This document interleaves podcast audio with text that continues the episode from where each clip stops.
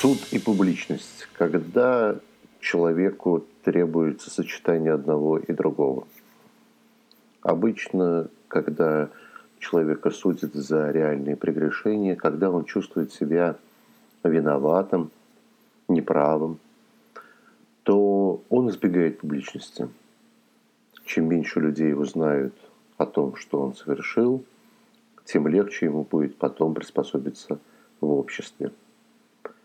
С другой стороны, э, властители, судьи, прокуроры, те, кто стоят на стороне закона, наоборот, желают, чтобы суды были публичными, поскольку в таком случае можно продемонстрировать обществу, где виноват человек, в чем погрешил, в чем его вина и избежать дальнейшего нагнетания обстановки. На примере с Навальным мы видим, как ситуация переворачивается то в одну, то в другую сторону. Сам Навальный называет ее абсурдной, хотя с точки зрения закона никаких проблем здесь нет. Суд состоялся, и он был публичным в том смысле, в котором понимает власть. То есть присутствовали а, представители средств массовой информации – Присутствовала видеозапись, э, причем со стороны полиции суда, которая была размещена э, в сети, и любой желающий мог ее посмотреть. То есть э, суд реально был публичным, реально власть пыталась продемонстрировать, что Навальный виноват и должен ответить по закону. С другой стороны, сам Навальный тоже требовал публичности, вызывая к тому, чтобы пригласили как можно больше журналистов. И возникает вопрос, в каких случаях люди требуют публичности на суде?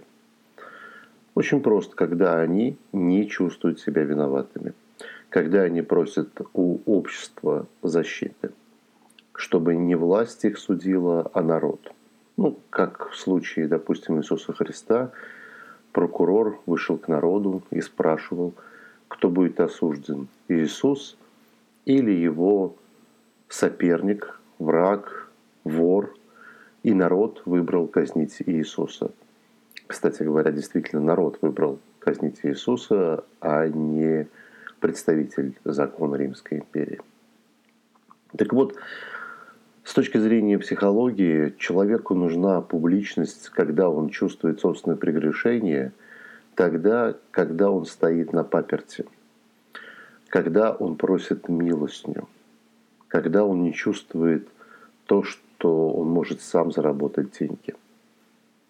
В таких случаях э, просящий не обращает внимания на то, что его действия осуждаются обществом. Он наоборот заинтересован в публичности, чтобы как можно больше людей дали ему по копеечке. Чувствует ли он вину? Ну, вообще говоря, как всякий нищий, чувствует. Но с другой стороны, у него есть огромная психологическая защита, которая и не позволяет ему признать ее. Психологическая защита, которая предназначена для зарабатывания денег. Такое вот крещение на сегодняшний день.